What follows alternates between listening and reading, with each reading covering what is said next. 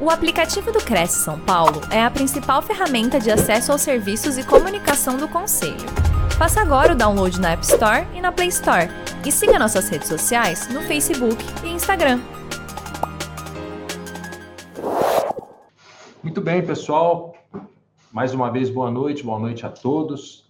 É um grande prazer estar aqui novamente com a, a presença do, do Cresce, né? Fazendo essa mediação para que todos vocês tenham a possibilidade também de ouvir um pouquinho sobre ah, essa parte de alienação fiduciária de bens imóveis.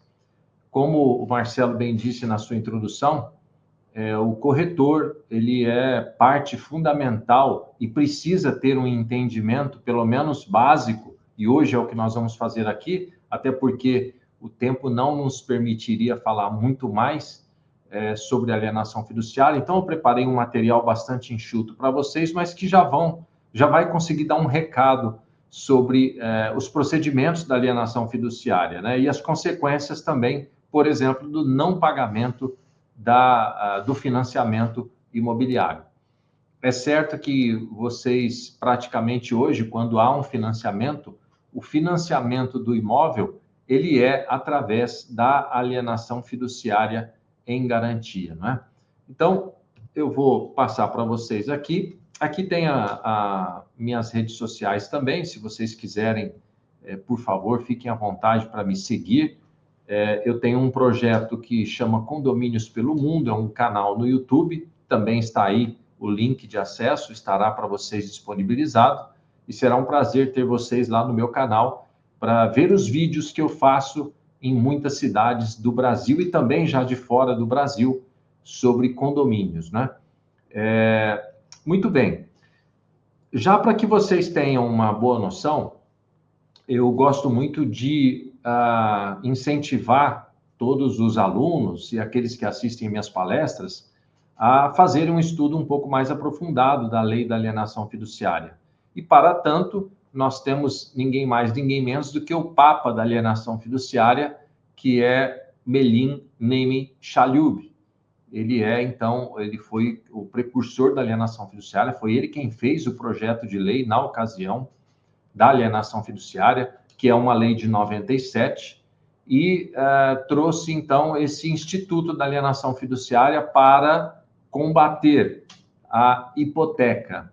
Né? O, os corretores mais antigos aí podem se lembrar que nós tínhamos, até recentemente, é, muitos casos, é, ainda existe né, hipoteca, mas com muito menos frequência é praticado essa garantia, e também as consequências dela. Né? Tem muita escritura de hipoteca ainda em vigor Brasil afora. Então, se você tem o desejo de se aprofundar um pouquinho mais na alienação fiduciária, adquira essa obra do Melim alienação fiduciária, negócio fiduciário. Quando nós falamos em alienação fiduciária, é importante a gente lembrar que não é nenhuma novidade a alienação fiduciária. A novidade está em ser alienação fiduciária de bem imóvel. Até porque nós temos um decreto de 69 e esse decreto ele já trazia alienação fiduciária, como vocês estão vendo aí, num slide, num documento de veículo, né? Então você pode observar aqui no final do certificado do veículo, se você tem um veículo hoje financiado, provavelmente esse veículo ele estará com essa mesma inscrição alienado fiduciariamente à instituição financeira que você financiou o seu veículo. Então a ideia da alienação fiduciária ela já existe há algum tempo. Ela foi adequada, adaptada para os imóveis, né? Então, hoje, se você tem um veículo é, em alienação fiduciária em garantia, o banco, ao você deixar de pagar, ele vai e faz a busca e apreensão do veículo. Essa é a forma de retomada de um bem móvel que está com a garantia de alienação fiduciária. No imóvel, é um outro documento que você conhece muito bem, você que é corretor, né? Que é a matrícula, certidão de matrícula do imóvel. E em alguma parte dessa matrícula, se o imóvel está alienado fiduciariamente, você vai ter ali a chance de uh, verificar nessa matrícula também uma parte onde está gravada a alienação fiduciária. Nesse caso, eu trouxe um exemplo aí é, de um determinado banco, é, de alguém que fez um determinado empréstimo e como geralmente isso aparece para você, corretor, quando o imóvel está em garantia. Ou quando ele não está, você já vai saber que quando ele tiver em garantia, aquele imóvel que você vende é, e, e, você financia, né, o, o, a pessoa financia parte do preço ou preço total, então o imóvel lá na matrícula ele fica com essa cláusula gravada de alienação fiduciária em garantia. Então esse é o documento do veículo e esse é o certificado do imóvel. Eu queria falar um pouquinho rapidamente com vocês sobre a diferença entre hipoteca e alienação fiduciária, né? A, a hipoteca, como era muito praticada, é, o imóvel era da propriedade da pessoa, do proprietário. Ele adquiriu um imóvel, suponhamos que você tenha adquirido um imóvel, é, o imóvel era seu, comprou, fez uma compra e venda lá pura, é seu. E você é, gravou a hipoteca quando você foi buscar um financiamento. É, e aí o banco fez ali uma restrição na matrícula, dizendo que aquele imóvel tinha hipoteca mas a propriedade não passou para o banco, a propriedade continua sendo sua. Por isso que o conceito de hipoteca é ônus real sobre coisa alheia. O banco coloca um ônus, uma restrição de hipoteca sobre uma coisa que não é dele, uma coisa alheia, uma coisa que, no caso, então, é sua como proprietário. Já na alienação fiduciária, há uma diferença nisso. É ônus real sobre coisa própria. Bem, mas o que é isso, né? Nós podemos começar falando do artigo 22 da Lei 9.514 de 97, que é a lei que nós já dissemos aqui da alienação fiduciária, e ela, o que é propriamente alienação fiduciária? É você adquirir por pela compra e venda um imóvel e quando você dá em garantia para o banco, você transfere a propriedade para o banco. Na hipoteca, não. Na hipoteca fica sendo sua propriedade. Na alienação fiduciária, ficticiamente, a propriedade passa a ser do credor que, que emprestou o dinheiro para você, seja ele banco, seja ele pessoa física ou qualquer outra pessoa jurídica. O importante é a gente entender aqui, então, que é, alienação fiduciária você dá em garantia o seu imóvel e automaticamente você transfere a propriedade, mesmo que a gente vai ver aqui no final do, do, do artigo 22, fala em propriedade resolúvel. E aí nós vamos agora saber o que é essa propriedade resolúvel. Essa figura, ela ilustra bem como é que é alienação fiduciária em garantia. A partir do momento que você faz um financiamento, assina um contrato de compra e venda com alienação fiduciária, é, é como se você tivesse é, juntinho com o banco ou com o credor fiduciário segurando o seu imóvel. No, no, no seguinte sentido, ele vai ser seu, porque quando se fala em propriedade resolúvel, é porque tem uma cláusula resolutiva. O que é que, qual é essa uma cláusula ou uma condição resolutiva? Qual é essa condição? é o pagamento, o implemento do pagamento. Vamos ver isso com mais detalhes, mas só para vocês entenderem melhor essa figura, o que é que está acontecendo aí. A propriedade basicamente é dos dois. A, a posse direta é sua, do proprietário, e a indireta do banco, e ficticiamente a propriedade fiduciária fica com o banco. É, qual é é, na hipoteca, por exemplo, os direitos de preferência. Vamos falar sobre essas também, essas nuances, tá? É, o, o, quando você tem um bem com garantia hipotecária, esse bem ele está aberto, sujeito a todos os problemas que você, proprietário, pode, possa vir a ter, é, tanto você quanto da sua empresa. Então, se você tiver um problema com problema tributário é, ou um problema trabalhista, esses créditos eles são preferenciais quando há uma hipoteca. Já no caso da alienação fiduciária, e isso que foi importante a alienação fiduciária ter nascido, ele, o bem ele é retirado do patrimônio do, do, devedor, né? Se ele estiver devendo aí, se ele ficar insolvente, e uh, ele não pode sofrer nenhuma constrição, porque ficticiamente esse imóvel do banco não é seu. Então ninguém pode vir cobrar nenhuma dívida sua ou da sua empresa é, e penhorar o seu imóvel. O seu imóvel não pode ser penhorado é, se não pela, por próprias dívidas dele, como, por exemplo, IPTU e condomínio, tá? Então, é, é que fique bem clara essa diferença. Na hipoteca, não. A hipoteca, é uma ação trabalhista, por exemplo, pode vir, se você perder essa ação trabalhista, o, o, credor, né, ele pode penhorar esse seu imóvel se tiver hipotecado. Na alienação fiduciária, isso não pode acontecer. Nós já temos decisões eu vou deixar isso para você é, ler com mais calma em relação a como é que é que os juízes entendem a questão da alienação fiduciária, ok? Ah, outras questões relacionadas à hipoteca. A hipoteca, você pode colocar múltiplas garantias. Por exemplo, você, você pode colocar hipoteca de primeiro grau. Aí depois, é, suponhamos que é, o seu imóvel valha 500 mil reais. Você, na primeira hipoteca, deu o imóvel hipoteca para garantir uma dívida de 100. De repente, você está precisando de mais algum empréstimo, daí você vai buscar um outro empréstimo. O credor fala: Você tem algum imóvel? Tenho, tenho um imóvel que está em hipoteca. Ah, tá. Ele avalia a situação e pode te emprestar o dinheiro colocando uma hipoteca de segundo grau. Isso sucessivamente. Pode colocar uma de terceiro, de quarto, seja lá quantos quantas hipotecas forem, vai depender muito do credor, da avaliação de crédito que ele faz de você. Mas na hipoteca isso é possível. Já na alienação fiduciária, isso não é possível. Não existe outras alienações. Ninguém pode hipotecar o seu imóvel alienado e você também não pode dar em garantia para outras pessoas. Por quê? Para você dar em garantia o mesmo imóvel para outros credores, é preciso anuência expressa daquele credor primeiro que você fez o negócio ok? Se você ficar com alguma dúvida, é, hoje, pelo menos ao vivo, você terá condição de esclarecer no finalzinho. Já é, é, quem passou de hoje já não vai conseguir mais esclarecer nesse momento, tá?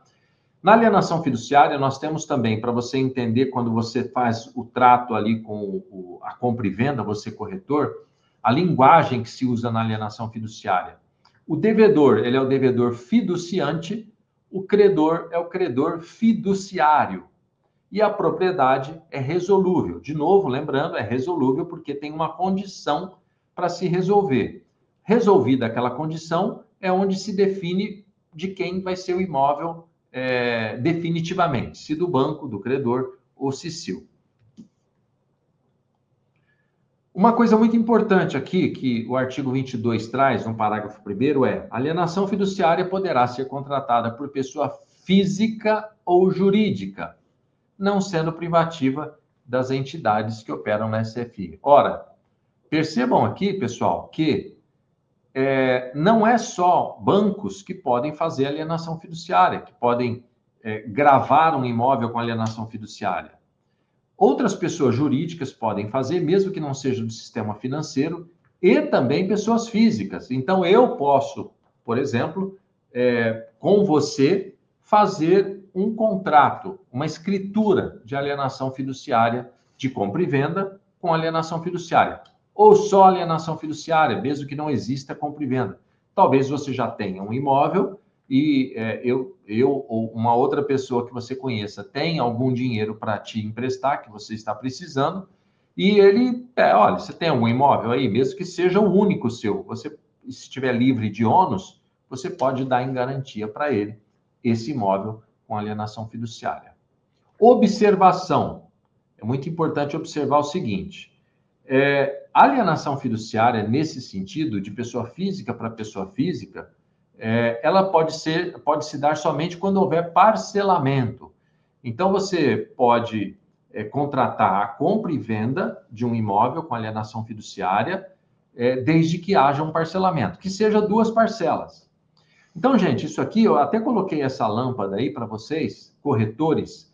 De repente, vocês têm alguém, isso nós já estamos falando da prática da alienação fiduciária, tá? Meios de você buscar outras alternativas de renda, que é você oferecer o seu imóvel, você oferecer a alienação fiduciária para, por exemplo, alguém que esteja com dificuldade de fazer um negócio. Então, às vezes você tem, você está numa compra e venda, você está vendendo para alguém um apartamento na planta, só que essa pessoa não tem ah, o dinheiro para dar a entrada ou não tem o dinheiro para pagar uma parte do sinal. Então, ela tem um imóvel. E aí, de repente, você já faz uma venda já casada com um outro, uma outra pessoa que quer essa compra, e só que essa pessoa, a outra, esse terceiro não tem o dinheiro total para comprar o imóvel dele. Então não precisa de banco nem nada. A pró o próprio vendedor ele pode financiar, pode financiar no sentido de ele pode esperar através de um parcelamento esse pagamento dessa alienação fiduciária. Então, se você tem é, um parcelamento, você pode instituir alienação fiduciária sem problema algum, não precisa de intervenção bancária para essa finalidade, ok? Então, não é privativa das, ah, das, das empresas, das sociedades financeiras, ok? Do sistema financeiro em si.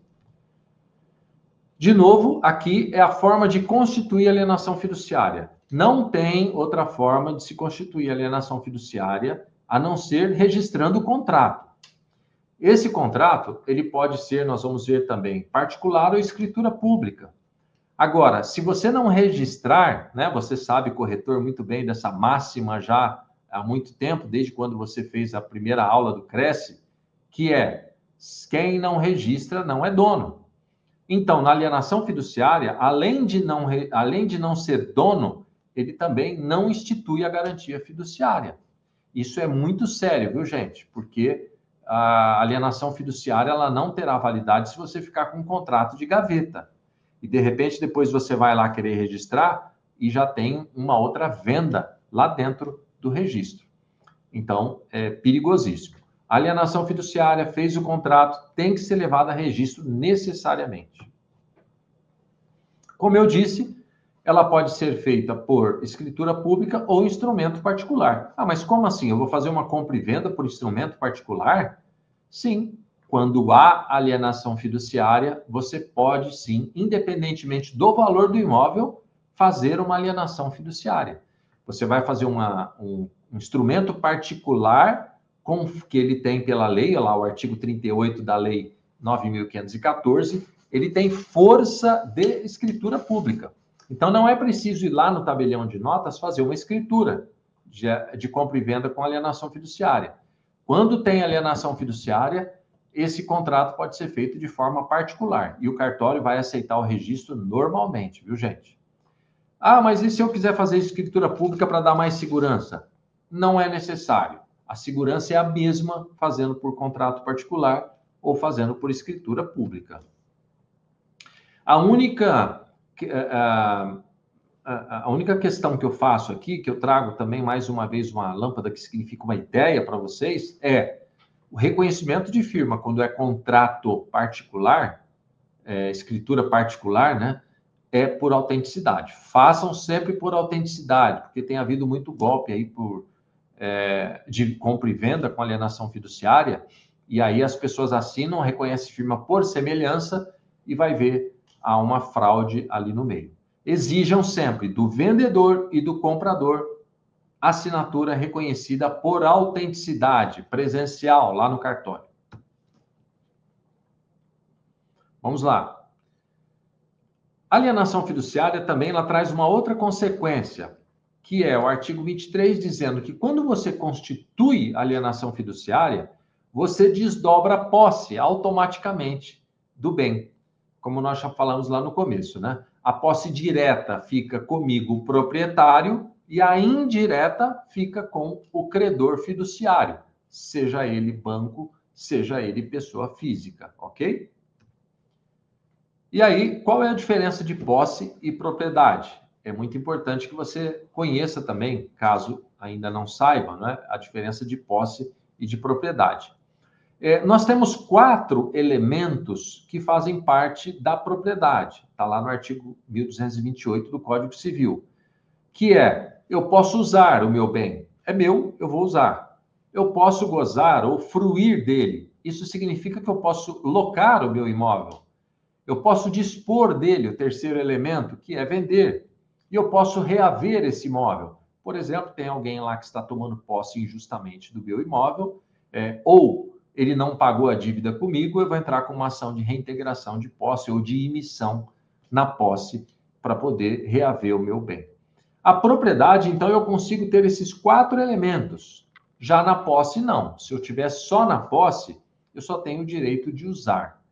Né? O, a não ser que o contrato me permita também sublocar o imóvel, que aí também seria fruir, eu só posso usufruir, usar do imóvel. Eu não posso, eu não tenho nenhum, das, nenhum dos outros três elementos aqui da propriedade. Ok? Então ficou claro. Propriedade são quatro elementos que eu tenho: usar, gozar, dispor e reaver.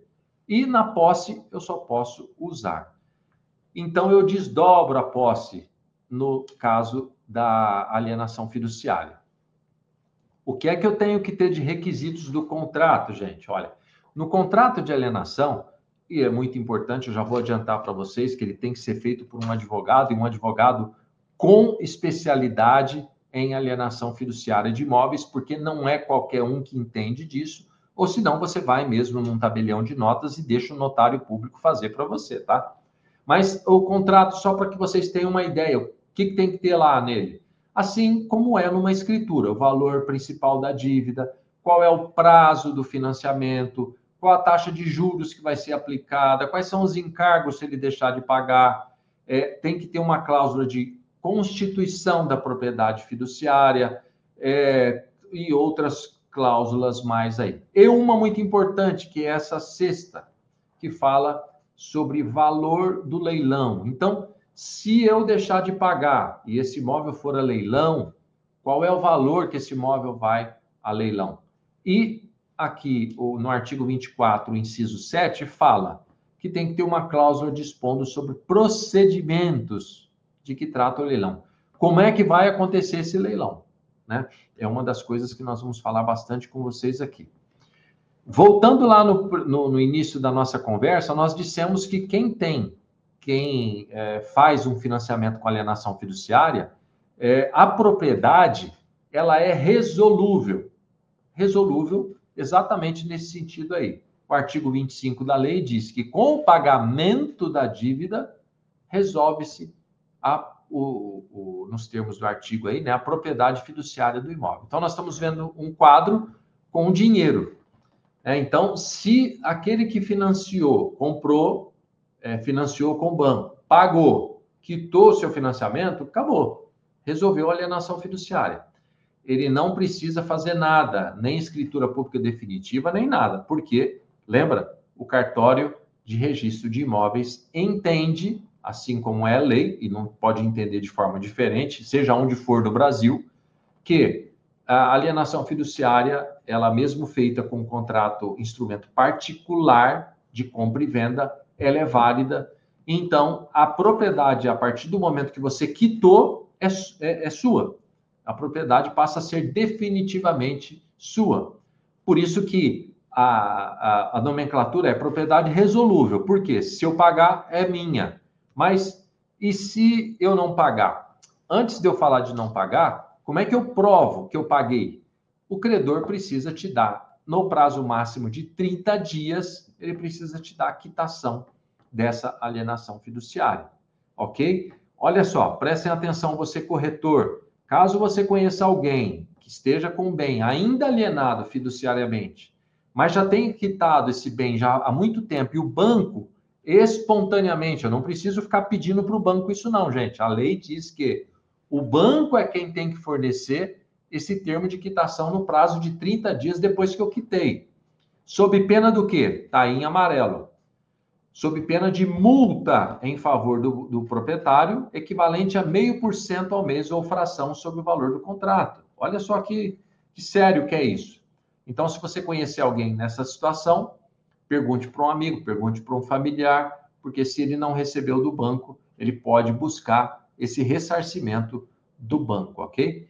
Aí o banco, suponhamos que o banco entregou esse termo de quitação, você as suas expensas, né? Você é que é responsável pelas custas, vai lá no banco e dá a baixa da alienação fiduciária. Pede para cancelar a alienação fiduciária e você vai pagar uma taxinha lá, vai variar de estado para estado, é, com respeito ao cancelamento dessa alienação fiduciária.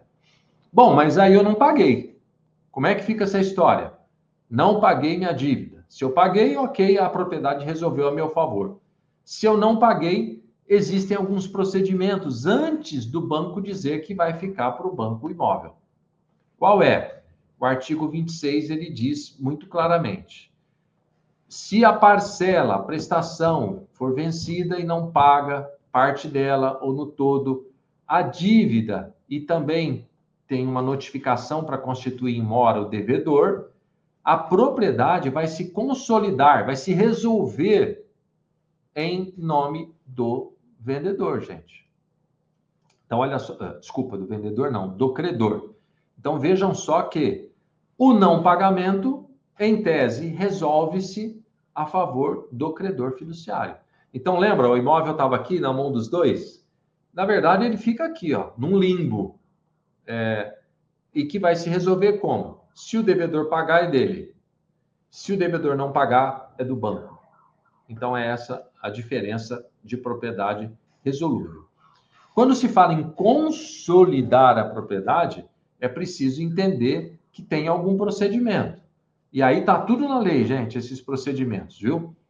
É, o que é que o credor, vamos colocar aqui que é um banco, o que é que o banco tem que fazer? Ele tem que fazer uma notificação para o registro de imóveis, e já é bom avisar vocês aqui o seguinte: não tem intervenção nenhuma judicial, tá? O Poder Judiciário não faz nada desses procedimentos. Todos os procedimentos são feitos pelo cartório de registro de imóveis de onde está registrado aquele imóvel. Então, eu, banco, encaminho uma notificação para você através do registro de imóveis. Aí o oficial vai lá dizer para você que você precisa pagar. E o prazo para você pagar é 15 dias. Nós estamos vendo aí uma pessoa que foi notificada, recebeu, está lendo a notificação e pensando: e agora? O que é que eu faço? Como eu pago isso? Ah, mas a partir de quantas parcelas em atraso o banco pode fazer essa notificação? Tem que estar escrito no contrato. Então, o banco pode ter estipulado o seguinte: a partir da primeira parcela em atraso, você já estará sujeito à notificação é, extrajudicial. Ou, mais comumente padrão, é a partir da, de um atraso superior a 90 dias. 60, 90 dias. Vai depender muito de banco para banco, de financeiro para financeiro mas geralmente são três meses que o banco tolera para depois fazer a notificação, ok? O que é que tem que ter a notificação? Você tem que colocar ali as, as prestações vencidas e também as que forem se vencer. O cartório exige um, uma planilha de cálculo, uma memória é, das parcelas que forem se vencer ainda, das vincendas. Você tem que colocar também os juros, as penalidades, encargos legais, encargos contratuais, tributos, porque talvez esteja atrasa, atrasado lá, é, IPTU, é, condomínio, pode ter uma taxa de condomínio em aberto ou várias outras taxas, e as despesas do cartório também. Tudo isso tem que estar na notificação. Observe aí que é muito importante a presença do advogado é, que vai fazer a coisa segundo a lei, ok? Bem, o cartório recebeu a notificação, está tudo certinho. O que é que ele vai fazer? Ele vai pegar um oficial lá do registro dele, funcionário dele, e vai mandar lá no endereço do devedor. E se ele for, por exemplo, duas vezes lá e não encontrar o devedor, ele pode deixar uma intimação lá na casa ou no vizinho. Ele pode deixar também uma intimação no vizinho, para o vizinho, é, a gente chama até isso meio que de hora certa, né? Para que o vizinho entregue para o proprietário quando o proprietário estiver ali. Certo? Então, isso é importante vocês entenderem também. A, a intimação segue mais ou menos o mesmo rito do, dos, das outras ações judiciais. Mas lembrando aqui, isso não é feito pelo judiciário, por oficial de justiça. Não, isso é feito pelo oficial do cartório, tá bom? Bem, é, se for condomínio, olha só, o artigo 26, é, parágrafo 3 que foi alterado lá em 2017, lembrando que a lei é de 97, então, é, 20 anos depois, colocou-se essa, essa a, a, alternativa, porque os condomínios cresceram demais no Brasil, né? Então, fizeram essa nova lei, a 13465, e inseriram esse artigo aí, dizendo que pode ser feita a intimação através do porteiro responsável pelo recebimento de correspondência. Olha só como é sério, gente. Se o condomínio não for muito organizado, veja só o problema que isso pode trazer para o condomínio se, por exemplo, houver uma falha na portaria do porteiro, se não entregar no tempo. Por quê? Lembra aí, o devedor tem 15 dias para pagar a dívida dele.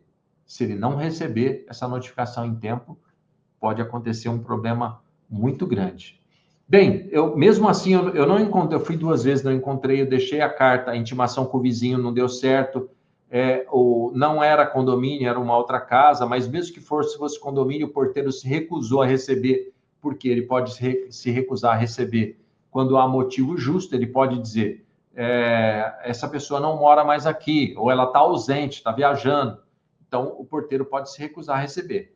Daí o cartório vai fazer um edital, vai publicar é, em, em, três dias consecutivos é, no jornal de circulação. Hoje, né, a gente quase não tem jornal físico, mas isso é feito através de jornal online, tá bom? Muito bem.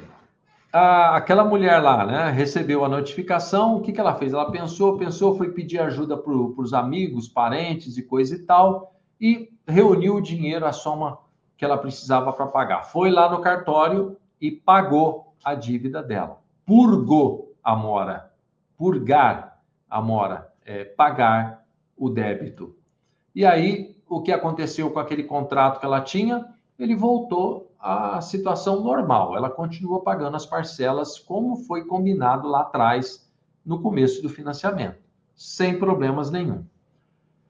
Daí, é, ela pagou para o cartório, o cartório é, deve, nos três dias seguintes ao pagamento, deve encaminhar o dinheiro para o credor. Deve encaminhar o dinheiro para o banco, para o banco dar baixa nas parcelas pagas, ok? Em todas as outras despesas que foram cobradas na notificação.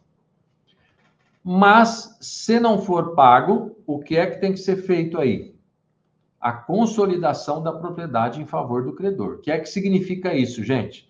Passou os 15 dias, não houve pagamento, então o cartório de registro vai dizer assim para o banco: olha, banco, uh, passou os 15 dias e aquele devedor não pagou. Então você tem 30 dias para consolidar a propriedade no seu nome.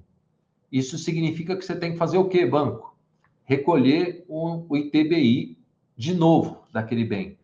É, é, importante você se lembrar que quando a, a, a pessoa comprou, ela já pagou o ITBI na compra e venda e deu em garantia fiduciária para o banco. Só que para passar definitivamente para o banco a propriedade, ele é, tem novamente que recolher o ITBI, porque aí o imóvel fica na posse, na, na propriedade definitiva, definitiva entre aspas, porque o banco tem que tomar alguns procedimentos que nós vamos ver aqui. Então, o banco tem que recolher o ITBI, e se for um imóvel é, em alguma cidade, numa localidade onde tem o laudêmio, também tem que pagar o laudêmio. Né? Você sabe muito bem que o laudêmio ele é destinado em algumas localidades para a igreja matriz, a igreja católica, é, que detinham ali a, a, a, as, as quarteirões ali, né? é, de boa parte das cidades do Brasil. Então, existe ali uma, o laudêmio para ser pago. O banco tem que pagar o ITBI e tem que pagar o laudêmio se for o caso, tá bom? Bom, é, se por acaso o devedor ele for até o banco e o banco for daquele tipo que é difícil ter, né, de negociar, o devedor pode dizer assim: olha, é, eu te devolvo aqui o, o meu imóvel por conta da dívida, você aceita? ok, o banco pode aceitar, mas isso é muito raro. Né? Ele costuma não fazer isso. Mas, de qualquer forma, a lei permite que isso seja feito, ok? E aí o leilão? Bem, não houve o pagamento, é, o banco consolidou a propriedade, pagou o ITBI e ele tem que levar a leilão esse bem. Ele não pode ficar no patrimônio dele simplesmente, até porque não é negócio para o banco, né? Os bancos quase é, eles em, em, que pese ter fazerem muitas retomadas de bens, não é negócio do banco vender imóvel, né? comprar e vender imóvel. O negócio do banco é prestar dinheiro. Então, o artigo 27 da lei descreve os procedimentos que tem que se ter quando do leilão extrajudicial. Lembrando de novo, não é leilão judicial e sim extrajudicial. Como é que é feito isso? Então, o banco tem 30 dias depois que consolidou a propriedade, depois que pagou o ITBI, para levar a leilão. O banco precisa ter mais três avaliações, pelo menos, isso é importante, do imóvel, porque suponhamos que você tenha adquirido um terreno e já construído uma casa em cima desse terreno. Na ocasião, você pegou um empréstimo apenas para quitar é, o terreno, né? E a construção você fez às suas expensas. Bem, é por isso que o banco tem que pegar três avaliações, porque a venda no leilão não é só do terreno. A venda no leilão é de tudo que tiver em cima do terreno também. Vai para o primeiro leilão. No primeiro leilão, o valor mínimo que se tem que ter é o valor do imóvel no mínimo, o valor do imóvel que está lá na avaliação que o banco pegou. E o segundo leilão tem que acontecer, caso não seja arrematado no primeiro, o que dificilmente também acontece, quase nunca é arrematado no primeiro leilão, vai para o segundo leilão 15 dias depois. Aí o mínimo da arrematação do valor já não é mais o valor do imóvel, é o valor da dívida, mais as despesas todas que houverem. Então, suponhamos que no primeiro leilão, é, o imóvel valia 500 mil, com a casa em cima do terreno. Só que a dívida era 300. No primeiro leilão, tem que ser vendido por pelo menos 500.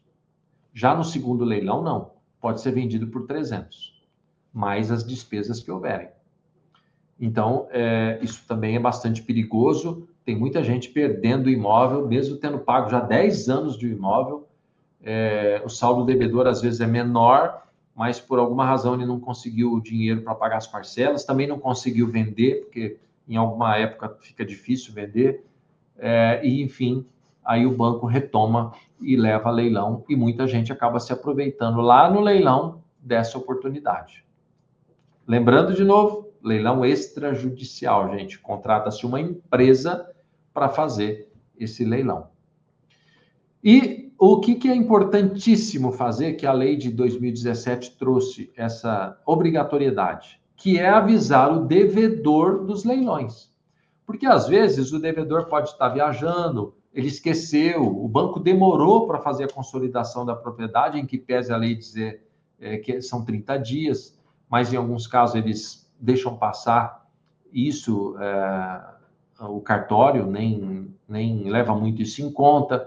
Enfim, o banco tem que avisar o devedor dos leilões, inclusive falando para ele os valores que vão mandar o edital do leilão para ele, dizendo que está sendo colocado na, nos jornais, daquela forma, para ele saber o dia e a hora que vai haver o primeiro leilão e também ali já designado o segundo leilão, caso não haja arrematante no primeiro leilão. Uma coisa importante, gente, o artigo 27 ele também diz que o devedor ele tem direito de preferência. Então, por exemplo, o devedor ele estava lutando bastante para resolver o problema, não conseguiu, o imóvel dele foi a leilão, que ele já estava lá com 20 parcelas em atraso.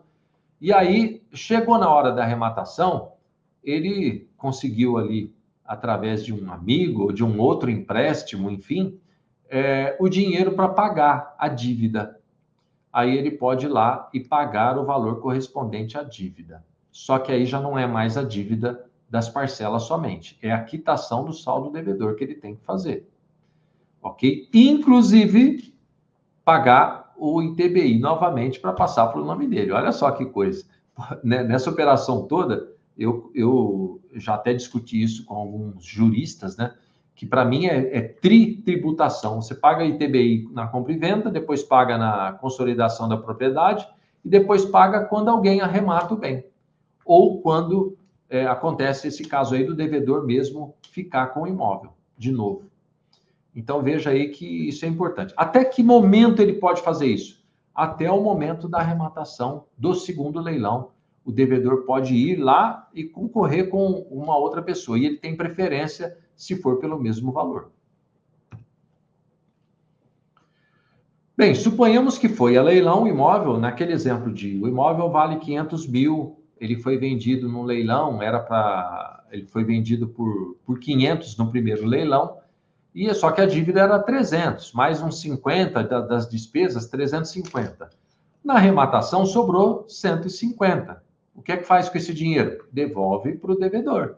O banco tem que devolver para o devedor esse dinheiro. Então, isso é, é muito importante a gente entender, ok? Agora, não houve arrematante. Ou o dinheiro que foi usado, que, que, que a gente teve para arrematar o imóvel, ele foi insuficiente para quitar a dívida. Vamos fazer um exemplo no sentido contrário, inverso.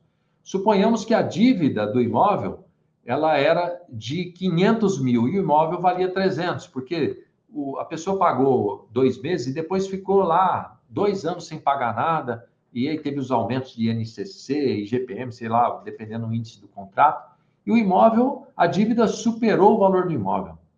O que é que acontece? O banco vai vender pelo preço que, é, se for no primeiro leilão, pelo preço do imóvel, e se for no segundo, pelo valor da dívida. Em ambos os casos, independentemente do valor, se o valor da dívida for superior ao valor do imóvel, o banco tem que dar a quitação da dívida para o devedor. Não pode cobrar mais do devedor. Isso é um ponto muito importante, viu, gente? Quando alguém perguntar para você, ah, mas é, e se o imóvel não, não for suficiente para pagar a dívida mais? Não tem problema, o banco tem que dar a quitação para você. O prejuízo, se houve, vai ficar com o banco. Tá bom? Então, isso é importante você é, lembrar também, e o banco tem cinco dias depois do leilão para te dar a quitação sobre isso. Mas nós temos uma exceção nesse caso. Qual é a exceção? Quando a dívida for de consórcio e não de banco, não do sistema financeiro. Vou repetir. Quando você adquire um imóvel, uma carta de crédito de um consórcio, faz o contrato de alienação fiduciária com a administradora do consórcio. Você pega o dinheiro, que esse dinheiro não é do sistema financeiro, não é dos bancos. Esse dinheiro é de um grupo de consorciados. Então, você, a lei, ela excetua esse caso. Ela diz que você continua responsável pela dívida. Sabe por quê? Porque é uma lei da economia popular você está num grupo com outras pessoas físicas, a administradora de consórcio não é uma instituição financeira, ela não tem recursos financeiros como tem os bancos. Então, aí é, entende-se que você tem que pagar a dívida. Então, se o consórcio pediu para você alienação fiduciária e pediu fiança, o consórcio pode, inclusive, cobrar os fiadores. Sabia? Então, quando é consórcio, é, tem essa diferença aí. Então, tá aí depois você pode ler também o que é que diz a lei dos consórcios sobre essa questão. Bom, e se o imóvel estiver alocado, gente? A locação, é, eu arrematei um imóvel em leilão, mas aquele imóvel está alocado. Então, eu posso entrar com uma ação 30 dias para desocupação. E se for, é, se o credor fiduciário ele, ele compareceu no contrato de locação, anuindo aquela locação, então, ah, no caso do banco, por exemplo, é muito difícil acontecer isso, mas se o banco fez uma, uma assinatura lá no contrato de locação, aí são 90 dias para tirar a pessoa de lá. Ok? Mas isso tudo, gente, tem que estar tá na cláusula contratual e eu até grifei aí em amarelo. Tem que estar tá bem destacado é, das demais cláusulas numa apresentação gráfica ali no quadro resumo, tá bom? Uma outra coisa importante, é, o, o incumbe ao exequente, ou, ou, na verdade que é o credor fiduciário, mas o, o, novo Código de Processo Civil ele fala em exequente, porque é ação de execução no judiciário, que ah, você, é, quando for uh, fazer uma intimação para o devedor, por exemplo, você entrou com uma ação para discutir ou para receber taxa de condomínio daquele devedor. Você, credor, tem que notificar o banco, cientificar o banco de que existe uma pendência é, de taxa de condomínio. E pode ser que o banco venha, gente, e pague as despesas do condomínio é, para que você não fique penhorando. Lembra que eu falei que não pode penhorar os, o imóvel? Você pode penhorar os direitos que o devedor tenha sobre o imóvel, mas o imóvel propriamente dito não pode. E quem que leva o imóvel a leilão? Quem vai levar o imóvel a leilão é o banco, você não. Então, se ele tiver em atraso também com o banco, o banco vai levar a leilão e vai pagar o condomínio depois. De todo jeito, o condomínio vai receber, viu? Não tem como não receber. É, o banco, gente, vocês já viram muito isso, alguns bancos é, venderem carteiras imobiliárias para outros bancos. O banco, é, se você, por exemplo, é, eu vou, vou dar um exemplo fictício aqui. Se você é, é fez o financiamento no banco A, esse banco A, ele pode em algum momento vender para o banco B a carteira dele. E você vai junto com o crédito dele, tá? O banco pode fazer isso sem a sua autorização. Mas você não pode vender o seu imóvel sem autorização do seu credor fiduciário, sem autorização do banco. Autorização expressa. Isso acontece muito, talvez você, corretor, já tenha pego isso, de você é, é, levar o caso para o banco dizendo o seguinte: olha, eu, eu preciso quitar esse imóvel aqui, ou, ou melhor, preciso transferir de propriedade esse imóvel. Aí o banco vai falar assim: eu preciso de todos os dados do novo proprietário para ver se eu vou aprovar o cadastro dele. É muito difícil. E de repente ele vai cair numa, numa taxa de juros diferenciada, mais cara ainda, que não vai compensar para quem está comprando. Tá? Então, é, lembrando, o credor ele pode transferir o seu é, a sua carteira, a carteira dele para outro banco sem pedir sua autorização, mas você precisa da autorização do banco para vender para um terceiro. Não façam contratos de gaveta, que sempre em alienação fiduciária é problemático, muito sério, tá? Bem, e se eu arrematei o imóvel e lá no imóvel o dono, o devedor ficou lá no imóvel, ele não quis sair. Segundo a lei, o artigo 30, eu tenho 60 dias, o juiz, né? É, em 60 dias tem que dar uma liminar para desocupação. Isso, gente, é meio que conto da carochinha, viu? É, quase nunca acontece. Dependendo muito da cidade que os processos estão em dia, porque quando não, é muito demorado mesmo assim, tá bom? Mesmo que a lei da alienação fiduciária seja muito violenta e rápida é, é, em comparação com o judiciário, se a gente fosse fazer pelo judiciário. E se, é, enquanto o devedor estiver lá no imóvel, depois que eu arrematei, ele é, vai pagar uma taxa de ocupação que está dizendo aí, ó, o artigo diz que é 1% do valor é, do, do valor do que foi dado como valor de avaliação do imóvel. Então ele até pode fazer a picuinha dele e ficar lá no imóvel, mas você pode depois cobrar dele 1% por mês. O tempo que ele ficou lá, você pode cobrar dele. Ok? Há, há, um tempo atrás, agora recentemente, no ano passado, nós tivemos uma discussão se o CDC se aplica à alienação fiduciária. Então, o Superior Tribunal de Justiça decidiu que não. Então, gente, talvez você, corretor, tenha já presenciado um caso de que você vendeu um apartamento para um seu cliente, e seu cliente desistiu da venda, da, seu cliente desistiu da compra. E daí ele quer o dinheiro dele de volta na alienação fiduciária, se o bem estar gravado de, com alienação fiduciária, ele não tem esse direito. Não incide a lei ali é, dos distratos sobre alienação fiduciária, tá? Então, o Código de Consumidor, ele não tem interferência na alienação fiduciária. Isso já é uma decisão pacificada do STJ. Bom, eu trouxe aqui um gráfico depois para você acompanhar. É, ele parece bastante confuso, né? mas não é nada confuso.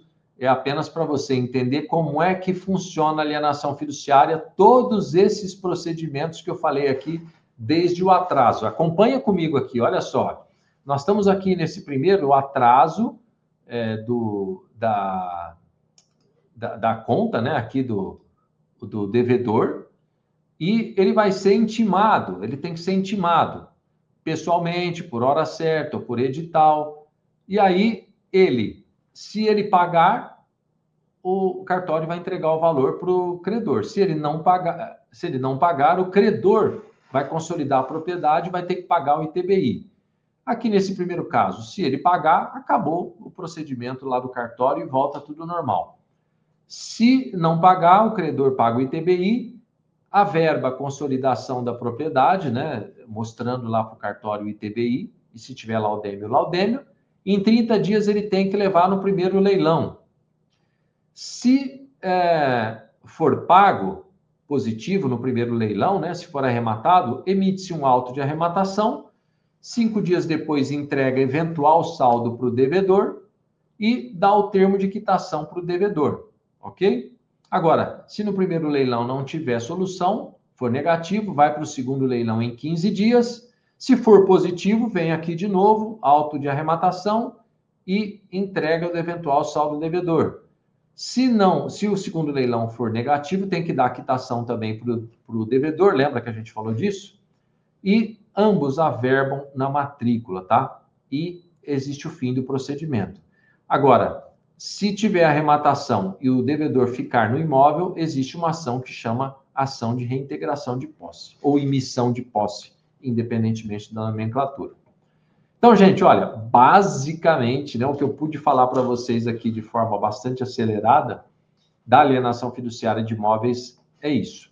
É importante você, corretor, trabalha nisso no dia a dia entender que você tem inúmeras oportunidades para você ter uma renda extra. Como eu disse, você tem alguém que você conhece que pode fazer alienação fiduciária, que quer vender o imóvel parcelado, mas não quer entrar no banco, ou o banco não aprova crédito, você mesmo pode é, ceder esse, não crédito, né? Mas você pode, na verdade, é, autofinanciar esse imóvel ou parcelar esse imóvel para quem estiver comprando ser a partir de duas parcelas você pode fazer uma compra e venda com alienação fiduciária. Então é isso, gente, que eu queria deixar para vocês aí novamente o meu contato. Fiquem à vontade para entrar em contato comigo quando preferirem. E eu vou passar a palavra agora novamente de volta para o Marcelo e para ver se o Marcelo tem alguma, um, algum questionamento. Se vocês têm algum questionamento também, deve ter um tempinho ainda para essa finalidade. Estou de volta, doutor. Muito explicativo.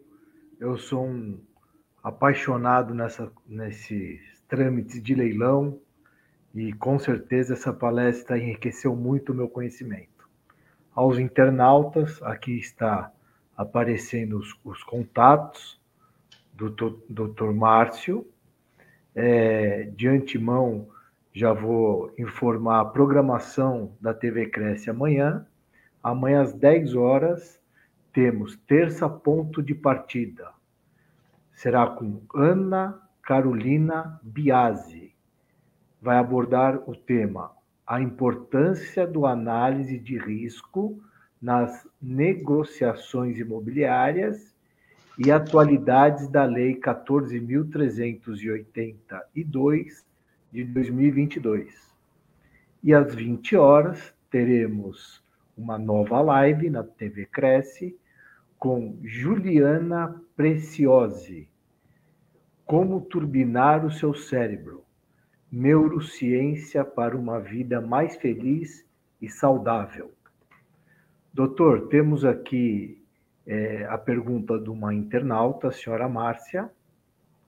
Ela diz: sobre um imóvel ser indisponibilizado por dívida do banco credor. Como fica o devedor fiduciante? E se o devedor fica impedido de vender e tiver o prejuízo com isso? É, isso pode realmente acontecer. Márcia, obrigado aí pela sua pergunta. É uma pergunta bastante inteligente e pertinente. Isso acontece realmente é, quando o banco ele tem problemas, é, de, como você disse aí, né? às vezes pode ficar até insolvente, né? É, e ele não consegue entregar a, a quitação ou é, ele tem algum problema aí que, que causa uma restrição de indisponibilidade na matrícula do imóvel, a responsabilidade é toda pelo ban do banco. Então, como é que se resolve isso? Em perdas e danos. É uma ação de perdas e danos que você deve é, manejar contra o banco é, para que o banco é, traga de volta, restitua ao seu patrimônio o valor que você deixou de ganhar, talvez numa compra e venda é, que você esteja querendo fazer. Né? Como você fez uma pergunta aí, se o devedor ficar impedido de vender, tiver prejuízo, resolve-se aí com perdas e danos é, alternativamente a isso, talvez eu usaria, eu manejaria uma ação para cancelar a indisponibilidade, mas nós sabemos que isso costuma demorar bastante, principalmente se é um processo com muitos imóveis ali dentro daquele processo e o juiz tenha que verificar um a um. É, mas, enfim, é, é um risco muito grande, infelizmente, que pode trazer um prejuízo, e é, mas que esse prejuízo ele pode ser é, buscado ou recuperado através de uma ação de perdas e danos. Temos mais uma, doutor, do senhor Williams. Imóvel a partir de 30 salários mínimos. Não é obrigatória a escritura pública? Ah, William, obrigado pela pergunta. Essa pergunta também é essencial. Eu imaginei que alguém fosse fazer realmente essa pergunta e, e foi o William Andrade. É, Williams, né? Andrade. É, William, na verdade, a lei da alienação fiduciária ela, ela é especial ao Código Civil, é, onde fala o artigo que fala sobre a necessidade de acima de 30 salários mínimos ser por escritura pública.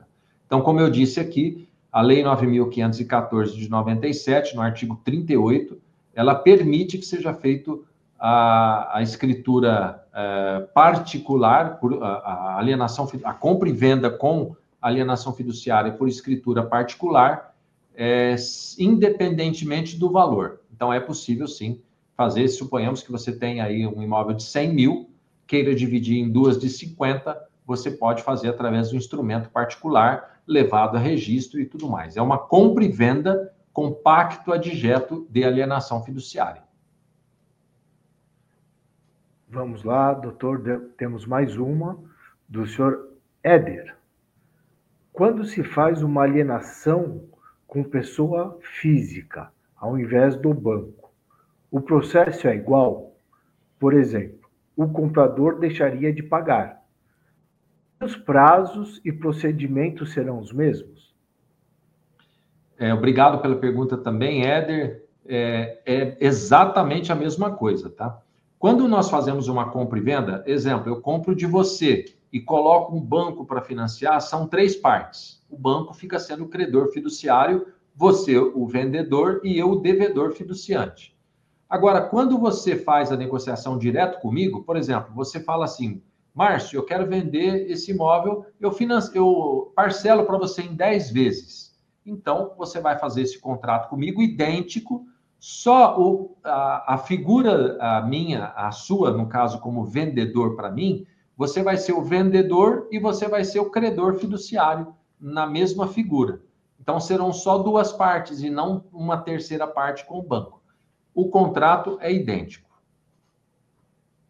É, são dúvidas do dia a dia, né, doutor? E isso é rotineiro. Eu acredito que muitos internautas é, tenham passado por algumas questões referente à venda sendo financiada pelo particular ou através do banco. Doutor, agora uma dúvida que eu tenho. Então, é, hoje, a, o dispositivo hipoteca quase não existe mais ou realmente não existe? Eu não conheço quem pratique ainda a hipoteca, viu, Marcelo? Eu, eu pelo, pelo conhecimento que eu tenho. Aliás, se tem alguém que pratica a hipoteca, não deve estar muito bem do juízo, porque é, é muito perigoso, muito risco, Porque, como nós dissemos, qualquer insolvência que houver do, do proprietário do imóvel, o credor pode ficar sem o imóvel. Eu tenho até um caso, não, não vou contar ele inteiro, porque ele é muito extenso, mas em Alphaville, em Barueri, que a administradora do consórcio, antes dessa lei, que não tinha alienação fiduciária ainda, era só hipoteca, ela perdeu o imóvel. Por quê? O imóvel valia mais de 5 milhões, só que todas as dívidas de condomínio, é, de IPTU, e a, o proprietário tinha uma empresa, ele faliu, os funcionários todos entraram com uma ação contra a empresa, ganharam o processo trabalhista, e o imóvel foi simplesmente levado por todas essas dívidas e a administradora do condomínio ficou sem ver um centavo dele. Se fosse alienação fiduciária, é, não teria havido nenhum desses problemas, como hoje, né? Então, fazer hipoteca hoje, Marcelo, é uma loucura, viu? É, e aí já fica um, um, uma dica aos corretores, né? Existem leilões ainda de imóveis hipotecados, que é um resquício muito, muito antigo. Eu, como apaixonado por leilão, estudei muito, muito mesmo, e é uma linha para o corretor pensar em poder orientar seus compradores que dispõem da verba, né, é à vista, e para o mercado que é muito promissor. Então, mais uma vez, doutor, em nome da diretoria do Cresce, em nome do presidente José Augusto Viana, agradecemos esse compartilhamento de informações que enriquece a profissão do corretor de imóveis dia a dia.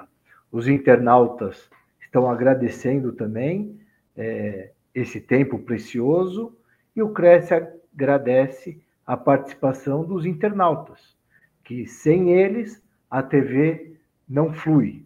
Muito obrigado a todos, uma ótima noite. Obrigado, boa noite. you.